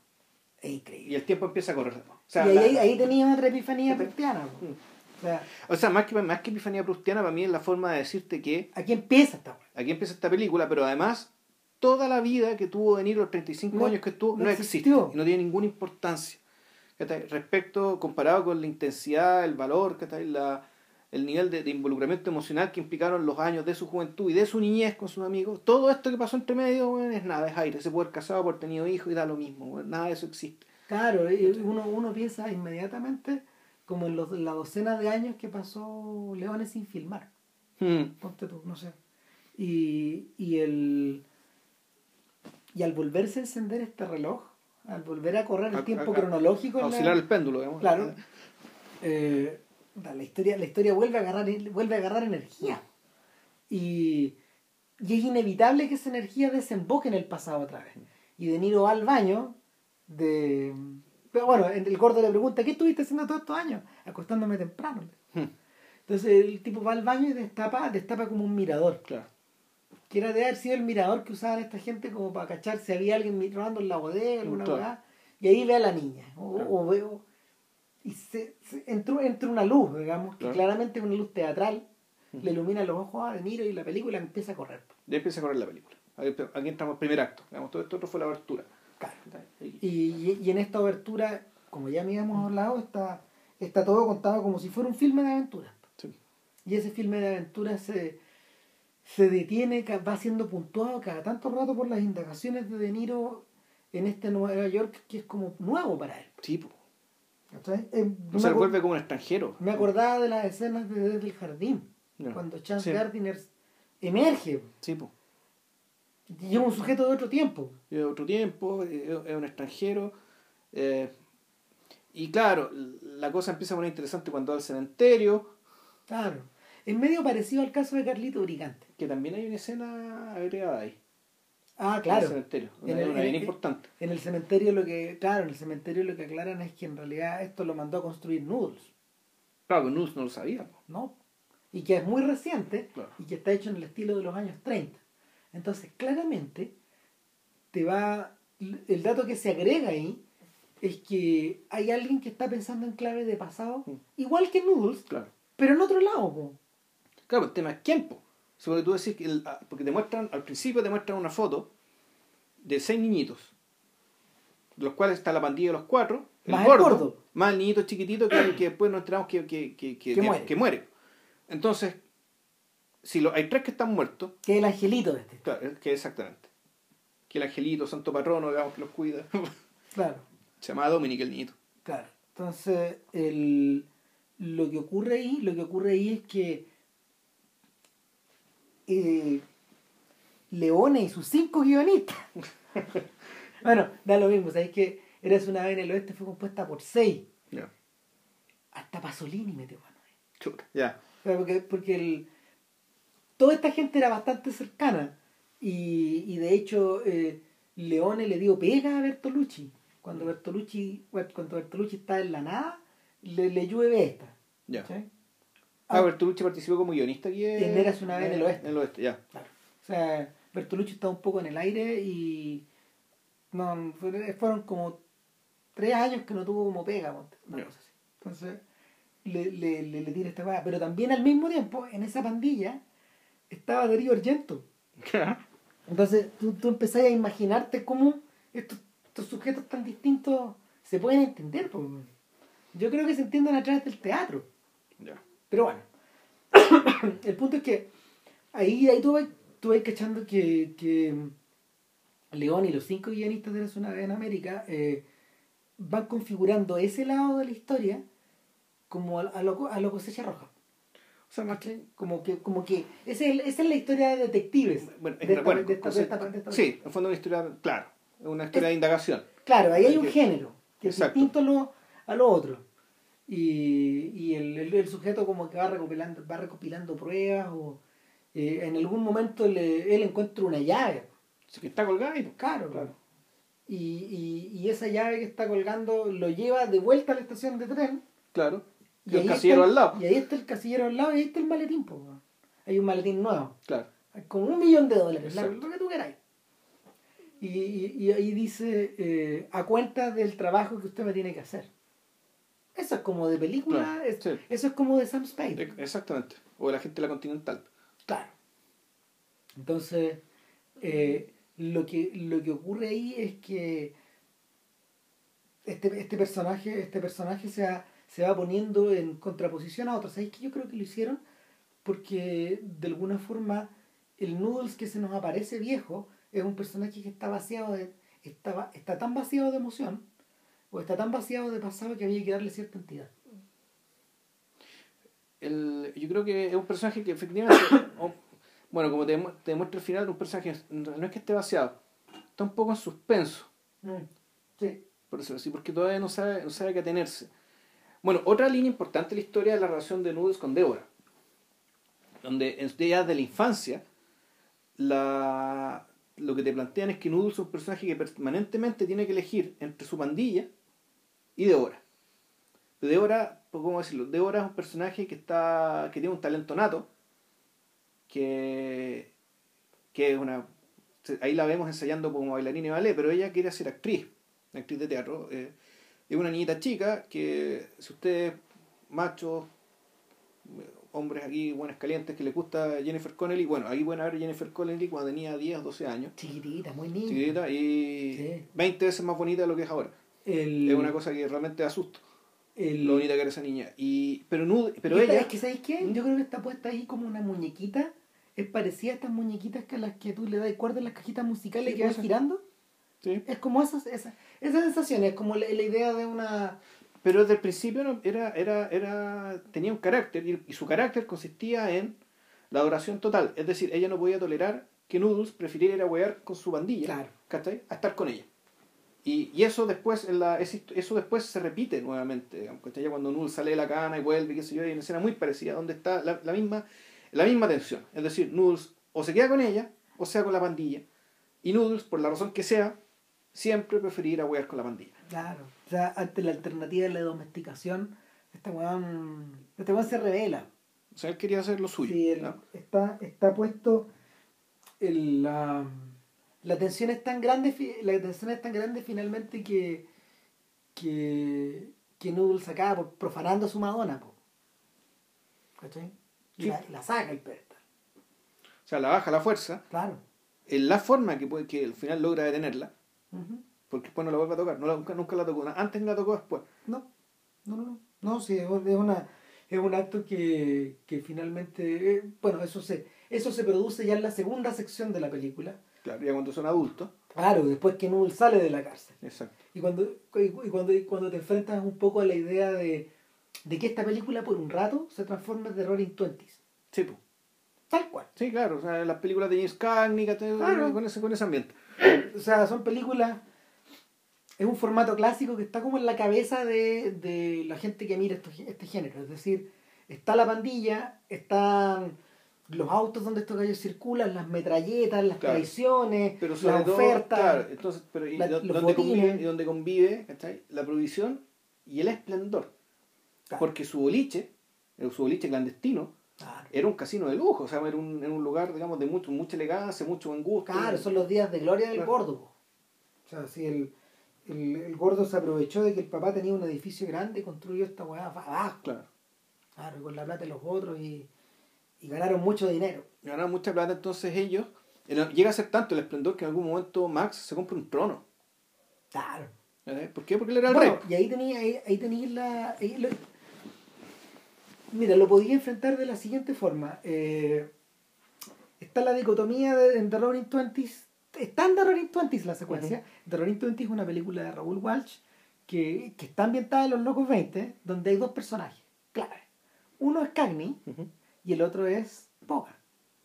Y, hay uno, y, hay, y a pesar de que ambos son antisociales, eh, existe tensión entre estos dos. Entre, entre estos dos personajes, ¿cachai? y el y esa tensión esa tensión genera la debacle finalmente ya o sea y ahí están un poco cambiados los roles porque si mal lo recuerdo el Bogart de The Roaring Twenty se, se parece más a Max ya ¿cachai? el que se sale fuera de control en cambio el el personaje de el personaje de Cagney el que termina baleado ya puede que me equivoque igual pero pero está esa dicotomía de estos dos personajes que, que representan polos morales. En este caso, a los dos les interesaba seguir weando, agarrando, agarrándose todas las minas, etcétera, pero lo que la, pero, pero uno, uno estaba mm, cruzado por la lealtad y el otro por la ambición de poder. Pura ambición, claro. Por una ambición de poder, pero, y esto es interesante, esta es la paradoja de que si bien el tipo, eh, el personaje Noodles, es un personaje movido por la lealtad, pero una lealtad no teórica, es una, una lealtad que está cruzada por la por el sentimiento, digamos, que siente por sus amigos, digamos, por, su, por su compadre, o sea, es un tipo profundamente emocional, pero, y, y- pero sanamente emocional. O sea, no es, no es, no es como el personaje de Indio, ¿cachai? No. Eh, sí, que, también es un personaje muy movido por la emoción, ¿cachai? Pero eh, Indio eh, es un personaje que ahora él estaría encerrado, ¿cachai? Los locos, los locos están un poco marginados de la historia. De hecho, el único, el, el único loco real ahí, Es Max. eh, no, no, es Burt Young. Es que Max... Joe. ¿Cuál era Joe? Joe es un personaje bien oscuro. Lo que pasa es que hay una. ah, Bart Young, ya, sí, sí, se me acuerdo. Burt Young es el, es el el tipo que está en la esquina de Rocky. de Rocky, claro. Claro, el cuñado. Claro, que es un extraordinario actor. Mm. O sea, es un gran actor de carácter. ¿no? No, pero acuérdate que es que ahí está el tema. Eh, eh, Max no estaba loco, pero le tenía. reaccionaba de, muy mala manera cuando le Ah, mencionaba el tema de la locura. Claro, sí, no, no, no sé. Es, es que, ¿sabéis qué? Yo creo que esta es la sección de donde más material le sacaron. Ya. Donde, donde más material se le sacó. Que, que ya es la parte que tiene que ver con intriga. O sea, Claro, yo, intriga. yo creo que, yo creo que tiene que ver. Es algo que, por ejemplo, a, a Tarantino también le suele ocurrir.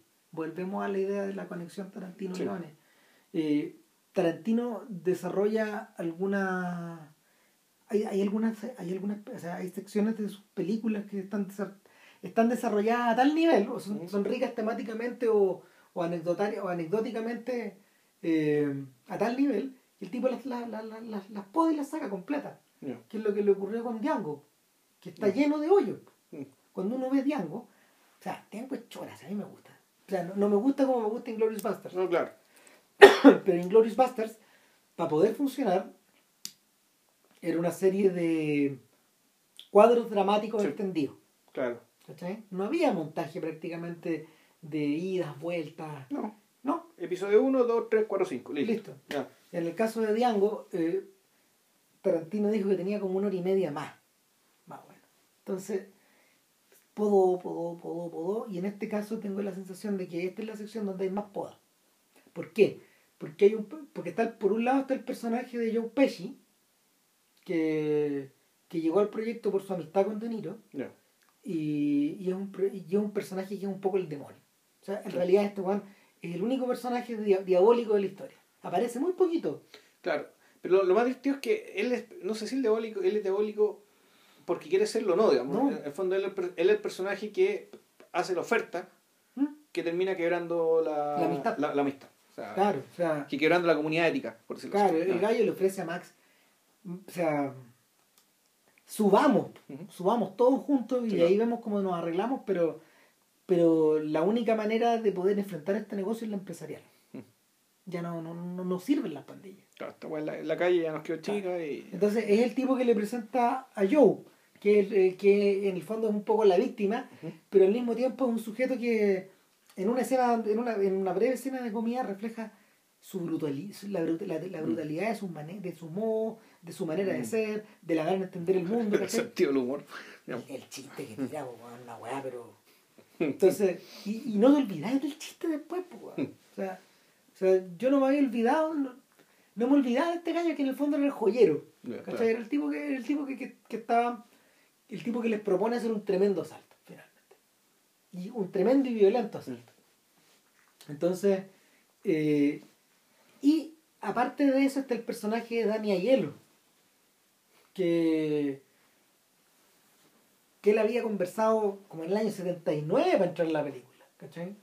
En la época en que él era un actor teatral o un actor, un actor de películas de, de, de acción y, y a León le encantó su rostro, dijo, no, tú tenés que estar, ¿cachai? O sea, además, claro, Payelo es un personaje que es tan italoamericano Mm, sí. por los poros, po, weón.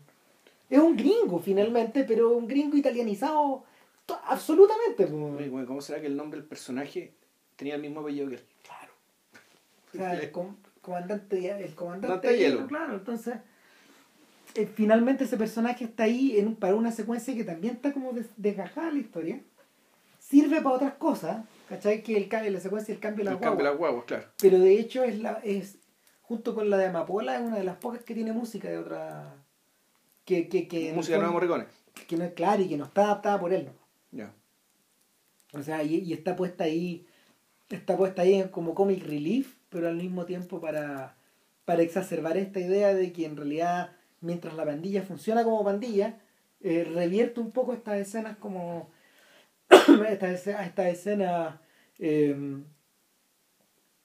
juguetonas y jocosas del principio. No, en realidad es que hay, hay más de un diablo en realidad, porque el otro diablo es el irlandés que trabaja con Hoffa, Sí. con el personaje de Red Williams. Exactamente. Que no es exactamente Red Williams el demonio, sino el otro, que no me acuerdo cómo se llama el personaje, pero el tipo. Aparece que- poco. aparece Eh, poco, eh, fue el jefe sindicato. Claro, y el que le dice derechamente a Max, oye Max, tu el noodle es peso muerto, tienes que sacártelo encima. Le- se lo dicen abiertamente. Así, y estando el buen ahí, ¿cachai? Tú con este buen no vas a ascender más. Claro, pero, pero la operación es un poco más complicada de lo que parece. Mm, ¿cachai? Y ahí es cuando volvemos de nuevo al presente. claro.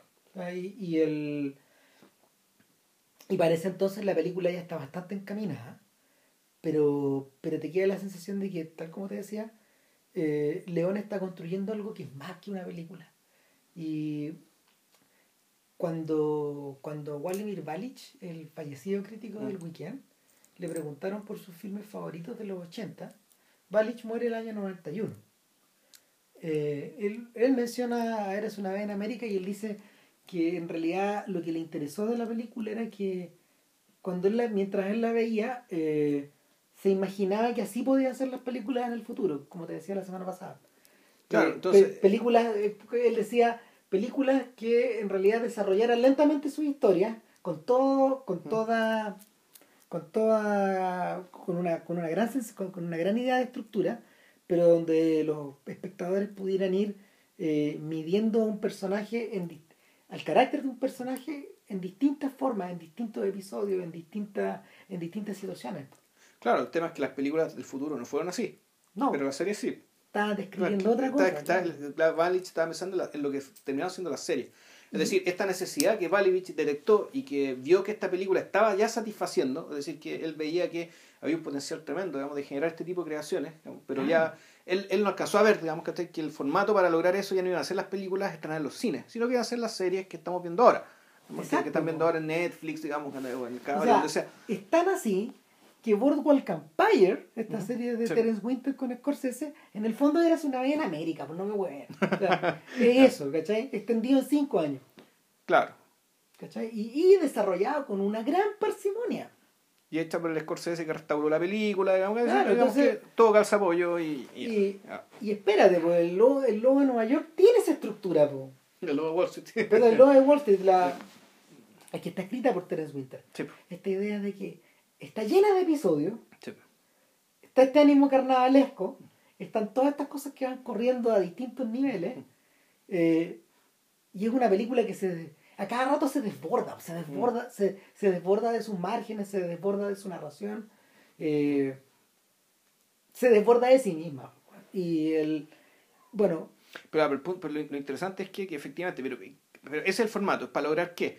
De ahí lo que decía un poco Balich, es decir, ir tasando al personaje eh, en distintos momentos con el objetivo de que el personaje te sorprenda, claro, en el fondo. O sea, que aparezcan cosas, realmente aparezcan cosas nuevas, no simplemente la, eh, la, la acción de un personaje esperable y que es funcional a lo que nosotros creemos que va a ser esta historia. porque eso es lo que empieza a ocurrir en una vez en América. Es que no necesariamente, porque en realidad Noodles es siempre el mismo. Si uno mira Sí. para atrás, Noodles es siempre el mismo. Sí, el único- siempre, siempre, no cambia, siempre. pero lo que do- donde tú Débora sí.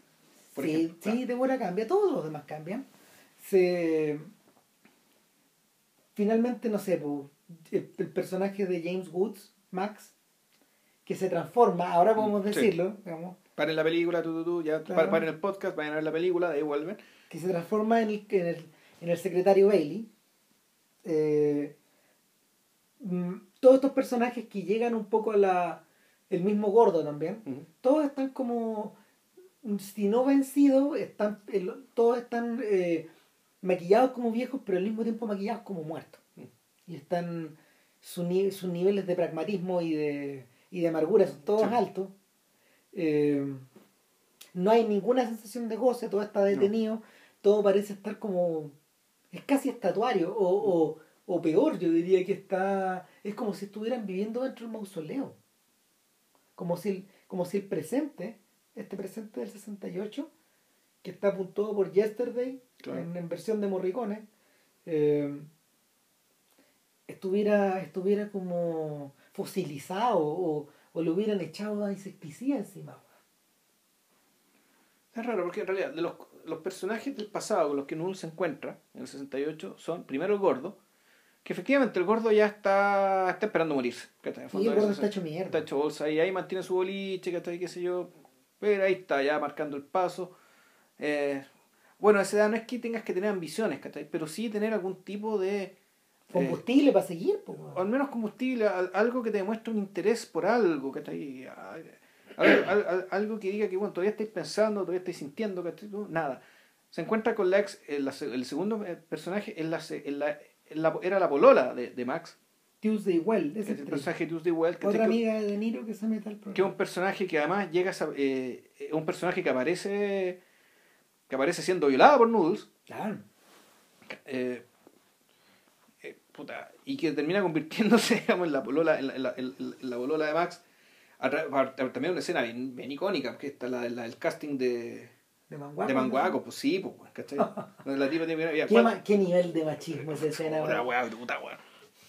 ¿Sabes eh, eh, eh, es tan desquiciada la idea, de hecho, que, en realidad, eh, a pesar de que no se ve nada, no, es, no la podéis pasar por televisión. No, no, no, Claro, no, no, no, no, no, ya. Córtenla, weón. Literalmente. Claro, y ese personaje también un personaje que está hecho bolsa, ¿cachai? Sí. Que no, no te queda no le queda ni la amargura, weón. No te queda claro si esta mina está recluida en un asilo o es la que trabaja en un asilo. Es como lo mismo, ¿cachai? Para este efecto sí, po. Es como lo mismo. Y ya cuando se encuentra con la. Con Débora. se, se, encuentra con Débora y la cosa empieza a poner turbia. Porque Débora ya está cambiada Débora es una gran actriz según el gordo. Es una, no, y de hecho es una gran actriz que pues, está haciendo Antonio Global, Terro Lleno, que está ahí, puta, Ojo, una actriz de cine, ¿eh? No. O puede ser que haya hecho cine porque en algún momento se va a Hollywood. Claro. Arrancando de Nueva York y arrancando del, de, de Noodles, en cierto sentido. Eh, pero claro, ella ya. Ella está cambiada porque, porque ella está involucrada en, en, algo feo. En, en la reacción, en el fondo en la traición, en la traición con mayúscula, digamos, que sobre la que trata esta película. Pero finalmente cuando llegan del secretario Bailey eh, y tenía estos dos polos negativos, mm. eh, o estas dos personas drenadas de vida y de energía que se enfrentan, eh, es impresionante porque no tiene nada que ver con la escena donde ellos se conocen. Claro. Que al revés, pues está mm. llena de vida, es como una, es como una escena sacada de por un puñado de dólares, pues picaresca, es divertida. Porque Max, Max le gana el quien vive a estos cabros chicos de asaltar un borracho. Entonces, en esta, en este intercambio que parece de lo, que parece de comedia de, de la Keystone, eh, versus este encuentro de viejos que en realidad están como anulándose el uno al otro en vez de potenciándose, no es un encuentro, fíjate que es el polo opuesto de todos, de todos los grandes duelos con que terminan las películas mm. de, de, de Leones. O sea, en, no estoy hablando de Agachate Tonto, porque no es una película donde se enfrentan en duelo los personajes. Eso se rondan. Claro. Se rondan, se persiguen, se buscan, ¿cachai? En cambio, en cambio, en el duelo final de. En el duelo final de por unos cuantos dólares más. En el duelo final del bueno, el malo y el feo.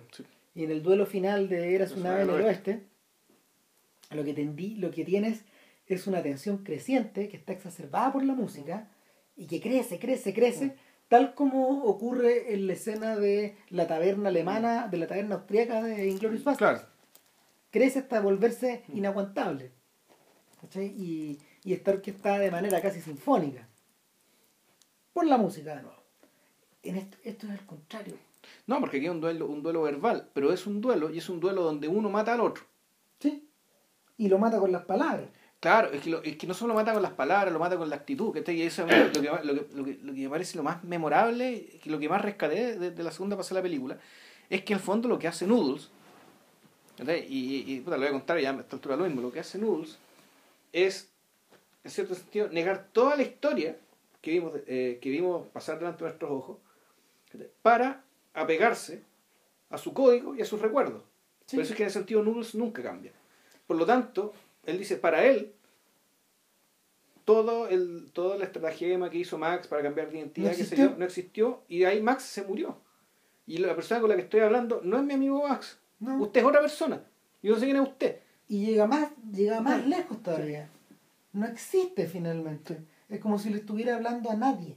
Claro. Eso se explica mejor todavía. Y es por eso que la escena de Treat Williams vuelve a tener algún sentido.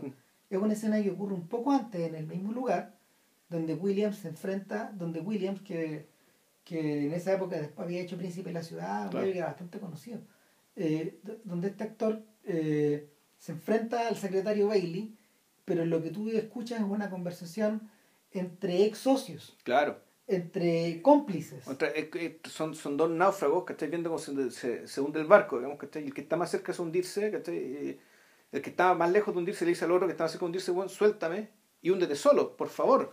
Claro, porque por último, yo sé que me puedo salvar, pero contigo no me salvo. Y tú no te vas a salvar ni conmigo, ni sin mí, ni con nadie. Tú estás cagado, pero hasta el es una, es una víctima del Titanic que está, que está arriba de un bote y que no está dejando que el otro no se suba. Entonces, Entonces, en cierto sentido, el personaje, aparte que el personaje, el, el, comisionado Bailey, como es el secretario Bailey, ya en fondo también un muerto, o sea, un muerto, un hombre muerto caminando, que un tipo que, que se mandó una cagada, digamos, que está, es como, no sé, es como es como el subsecretario Wagner, digamos. ponte tú. Ponte tú, digamos, o alguno de los salpicados del caso Penta. O... Claro. Claro, un personaje que está expuesto.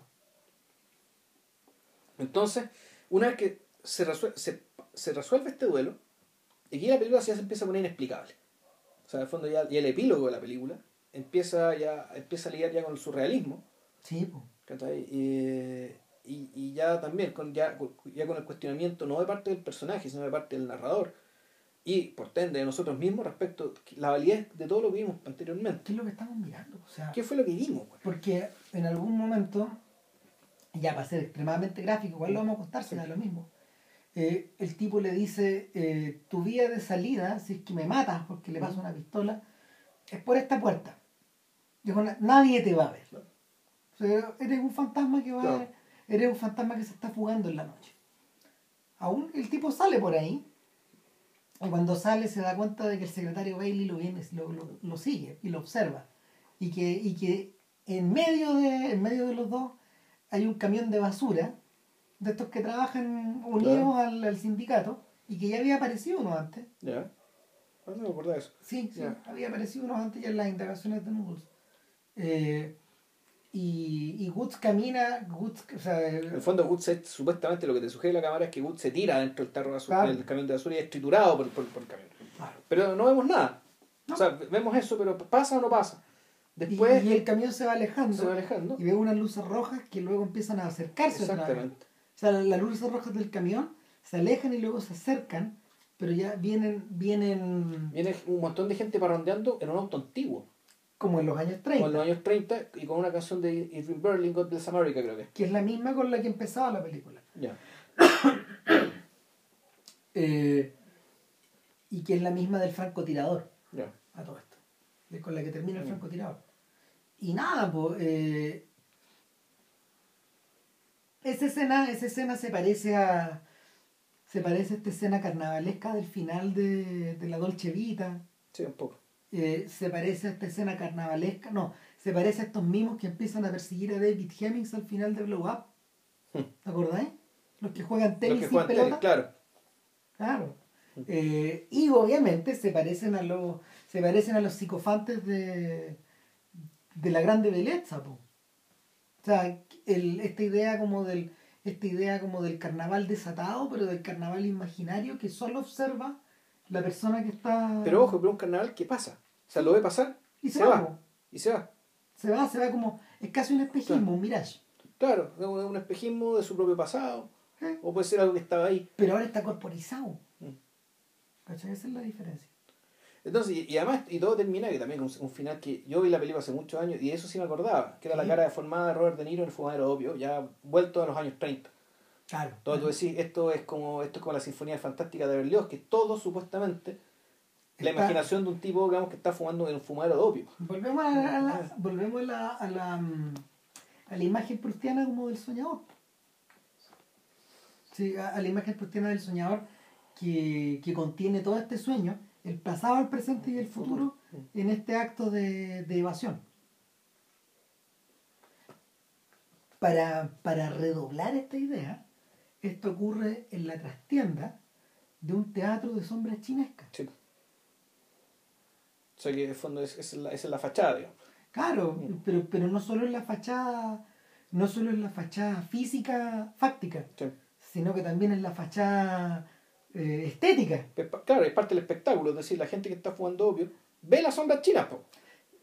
Las ve, las Sí. ve desde el otro lado, pero en el fondo el, el tema con las sombras chinas, el tema con las sombras chinas y con los arquetipos que, que son los protagonistas de estas sombras chinas, en general, es que son las sombras de lo real, po, en forma Sí. permanente. Es como si yo estuviera mirando un espejo, de la misma manera que Noodles mira el espejo que lo observa en, en, en la pared de la estación. Mm. Y que es uno de los pocos elementos de la película que no cambia. Porque todo lo otro o está derruido, o está vacío, o está, mm, o está intervenido. Todos los otros escenarios. Sí, pues en realidad el- los espejos aparecen mucho en la película. Cuando toda la escena con Débora está hecha en su camerino, digamos, precisamente para aprovechar el hecho que hay un espejo, Claro. un espejo grande. La niña baila frente a un espejo sola Sí. en esta bodega también. ¿Cachai?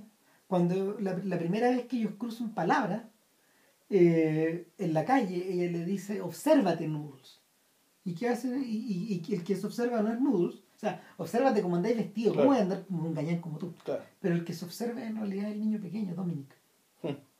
Y se mira en un espejo, luego se mira en el otro y tú ves el reflejo cruzado. Claro, es un, es un espejo, es un espejo doble que está en, está en la calle. sí. Es una escena tan breve, Sí, pero al sí. mismo tiempo tan decidora, man. De, de un niño, de un niño, no sé si mirando al adulto que, al adulto que no fue, ponte tú, o a, o a la idea de sí mismo. O el auto que quiere ser, o... Claro, exacto. Entonces, eh, es en ese punto, es en ese punto donde ya el, el, el arte de la alusión, que este gallo manejaba también, como buen caracterizador que era, de, de personaje, eh, se pega un salto mortal. Sí. Ahora, eso creo que no está en las otras películas, ¿sí? porque es un elemento de la novela. No, pues no está. No, si yo- no. Ese, ese elemento no está, pues si, si esto es lo que separa a las otras películas de de esta de, la dimensión tan dinámica que, que las otras tienen. De hecho, a mí, una, una de las cosas que me llama la atención también es que en realidad la capacidad de componer en color de de, de Leone con su equipo era altísima y acá esta película es monocroma. Otra cosa, pero ¿sabes qué? Ahora que lo pienso, el comienzo de eh, la película que vi ayer de Por unos dólares más, en ese sentido no es muy distinto eh, de su función, de, de lo que sería el comienzo de la película. El fondo, de cómo te va presentando los tres personajes uno por uno. No, claro. ¿cachai? Y también con, con, con muy poco diálogo, con mucha acción, mucho movimiento, mucho montaje. Y, con, un, con un- un montaje bien, así, bien veloz, bien dramático. Eh, es que también está, también está el detalle de que al agregar la historia del coronel agrega una dimensión humana que igual todavía es teatral, no, no se siente, no se siente realmente emotiva, se siente, está el gesto de la emoción, pero no está la emoción de Pero verdad. ojo, esa historia, sí, esa- la historia del coronel solo sabemos que es del coronel después. Sí, po. Primero sabemos que es la historia de, De Indio. de Indio, exacto. porque Indio sigue soñando con esta idea. Sí. O sea, la, la transgresión de Indio en, en esa historia es tan, es tan chacal, es tan bruta, eh, es tan intensa, que ni siquiera él, que es un weón pervertido moralmente, un- es un tipo que está completamente sumido en su locura, ni siquiera él logró superar completa. No, claro. Eh, Es tan al chancho la, la mm, ¿cómo se llama? El, ta- O- el tamaño de la tragedia que él todavía sigue pegado o pegado en ese instante Claro. emocional. O alguien te podría decir que en realidad ese fue el momento en que el tipo ya no pudo volver. Entonces, todas las atrocidades, digamos, que hizo después, como por ejemplo a Indio, nos lo presentan mandando a matar una guagua. Ya, Te vas a... así, ya. Ese era el weón que está. Entonces, bueno, ese detalle está puesto ahí para que uno más quiera, quiera que se lo echen, pero sí o sí.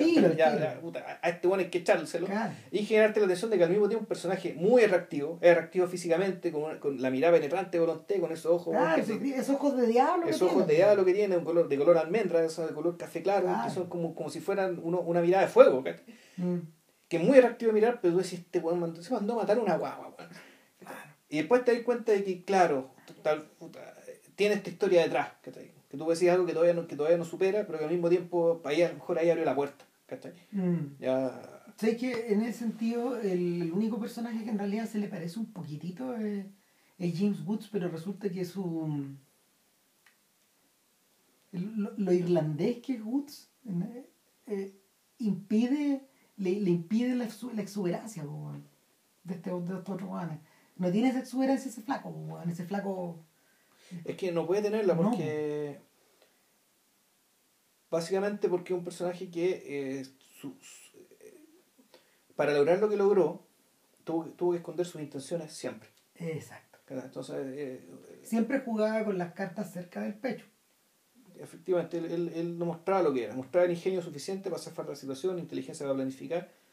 Pero en último término era un personaje que, que, no, que no alcanzaba, o mejor dicho, a lo mejor un personaje que creció de una manera tal que Noodles cuando estuvo en la cana ya no lo cono- era otro. Claro, finalmente, Porque final- Noodles, el recuerdo de su compadre de juventud, como de infancia, vamos, lo conservó siempre, Es el posible lo que- sintió como un hermano siempre. es posible que lo que estemos viendo en la película, de hecho, Mm. son es solo la imagen de Noodles de, Claro. de Max. Pero el verdadero Max eh, es un personaje que está presente en todas las elipsis, está atrapado Sí. por sus elipsis, está atrapado en las elipsis que no vemos. ¿Cachai? En el lado negativo de la elipsis. Sí. No, nunca, nun- nunca lo tenemos ante nosotros. Eh, ahora, eso por un lado puede verse como un problema en la película, pero en realidad funciona. Es que funciona porque la película, como está contada la perspectiva de Noodles, ¿cachai? Mm. todo lo que pasó fuera es una incógnita. Ah, Es una incógnita. Por- De hecho, en la primera parte, en, en- en la transición entre la niñez y la juventud, mejor, entre la niñez y la adultez, eh, es importante que se produzca ese hiato, digamos, ¿cachai? Para explicar todos los encuentros que vienen después. ah, Y la, y, la, y la transición de la adultez a la vejez, ese hiato es básicamente lo que justifica la historia detective. ¿quién, es este señor? Digamos, ¿Qué, qué, qué Eh, pasó? Y justamente ese elemento es el que es el que hace que esta película sea tan tan tan sui generis y tan moderna. Sí. Es moderna en un sentido que el padrino no es moderno. Claro, exactamente, sí, po. ¿Cachai? Eh, eh, el padrino, Es como es, eh, Para esto es- el padrino Sí, es la culminación de un pasado. claro, para estos efectos, y, y, y Quintín también dice eso mismo. Para estos efectos, o sea, está- digámoslo, eh, para estos efectos el padrino está más cerca de Ángeles con cara sucia, Sí, está más cerca de el halcón maltés o de lo que tú queráis. Sí. ¿cachai?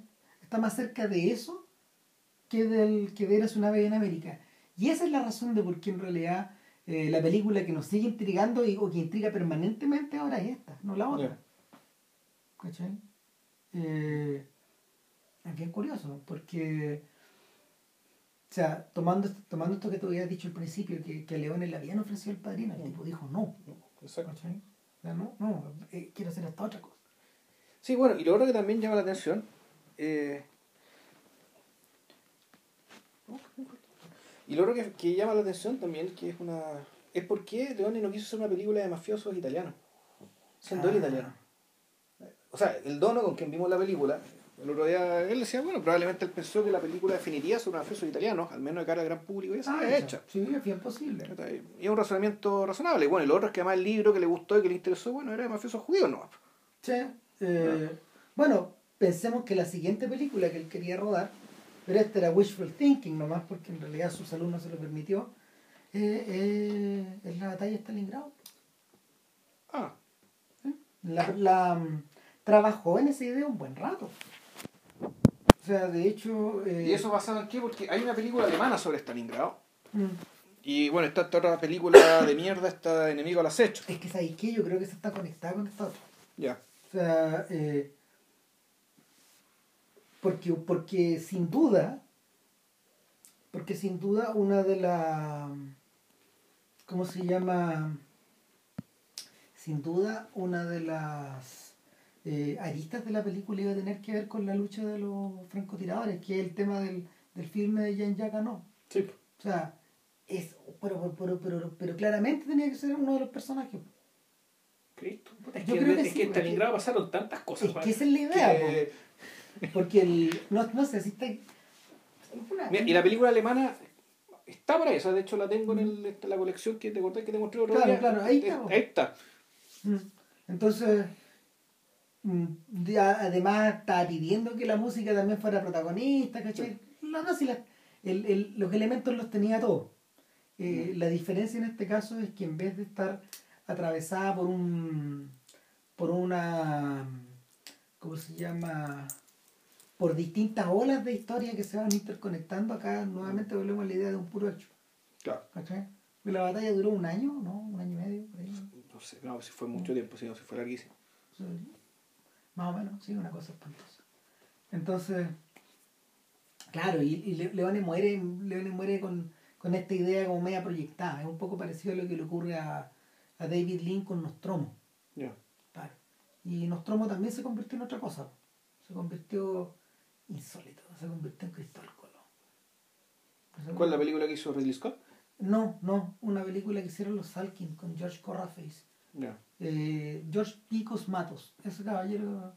Hizo- Picos Matos, él la dirigió. Ya. Claro, que, que fíjate que tiene una película que casi es para podcast.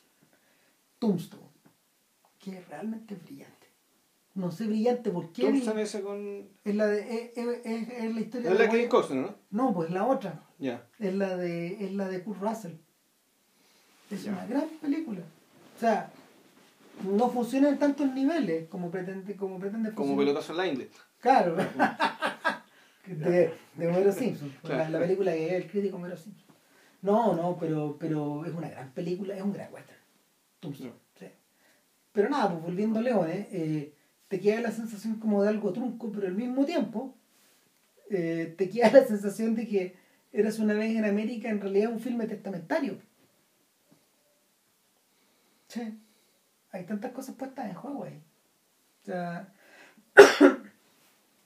yo no tenía idea hasta qué punto, fíjate, eh, De Niro se tra- eh, Arnold Milchan, que después produ- produjo peli- las películas de, de Oliver Stone que nos gustan tanto, ponte tú, no sé.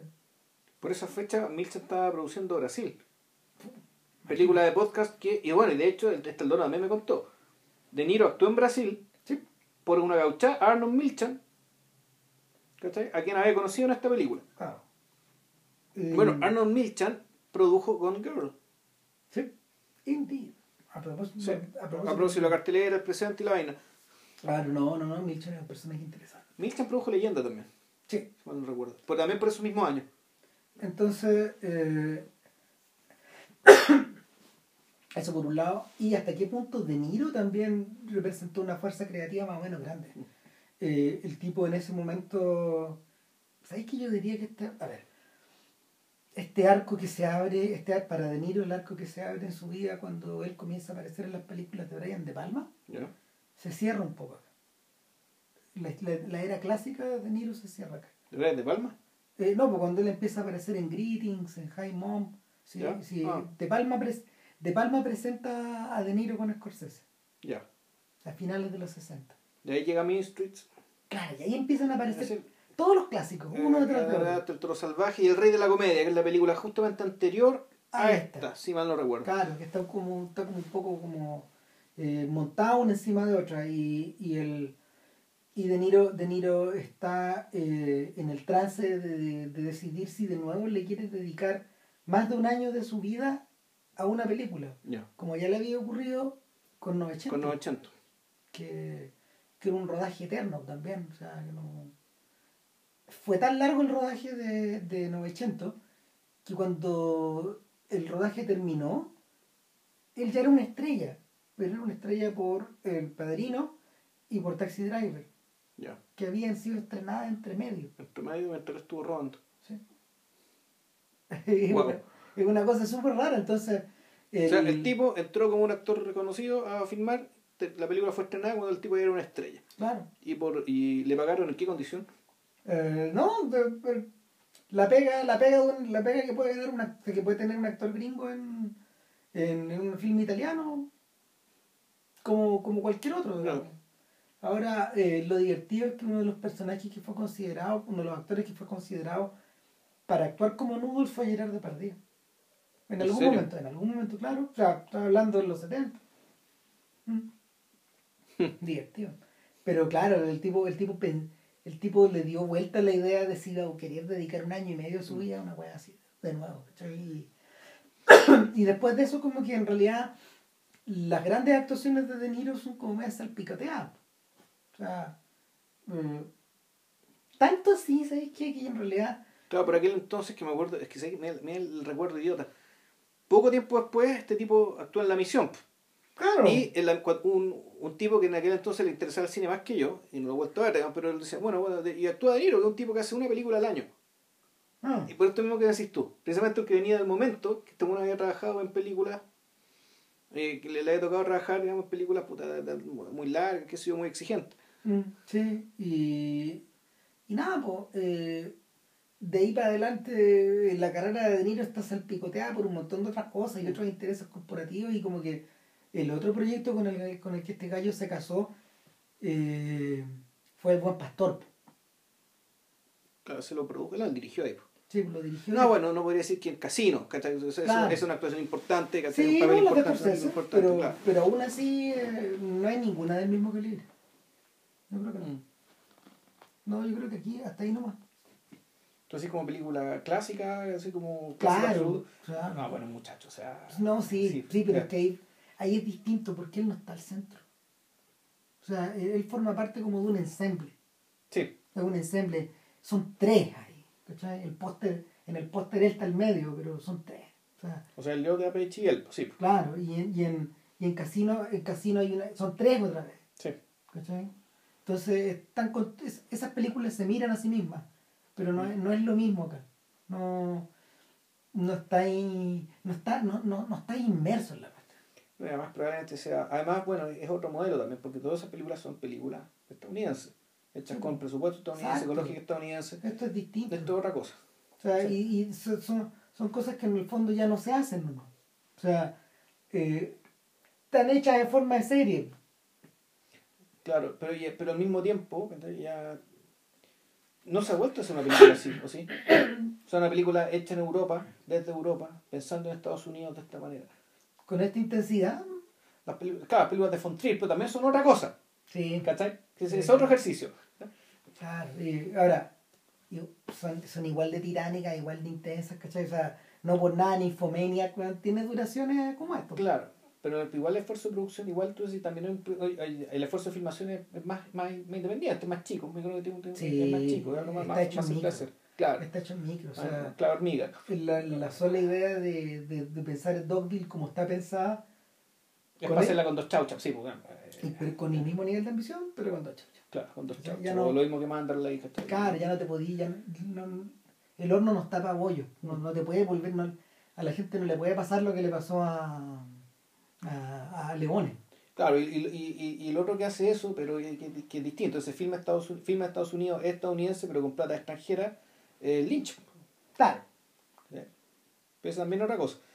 Bueno, Y nada, po. nada. eh, buena película, véanla, es una orden que la vean. Ojalá vean la versión de cuatro horas. sí, Porque eh, la edición que está ahí son. Sí le agregan harto valor lo que estaba, y eso, eso estaba originalmente, de hecho fue cortado. forma parte del ritmo que la película tiene. Claro. No, cuando, cuando, es, es que es lo mismo que pasa cuando uno observa el buen pastor. Ya. Cuando tú ves las, cuando tú ves las secuencias que los tipos le sacaron, te das cuenta que en realidad no son secuencias descartadas. Están cortadas, están producidas, están hechas de una manera que en realidad la película es más larga nomás. Ya. ¿Y es mejor? Sí, mejora. Chuta, ya. Yo, yo vi la versión, la... o sea, ya la película en cine era buena, muy buena. De hecho, podríamos un día... Sí. ¿La medida o no? Es claramente candidata a podcast. Pero la versión larga. Sí, la versión larga, claro. Ya, vamos. Ya, Ya esa va a estar para el 202, 203, supongo. por ahí, claro. Por ahí. Para la próxima semana no sabemos. No tenemos idea. Así que, bueno, sorpresa. Chao, que estén bien. Chao.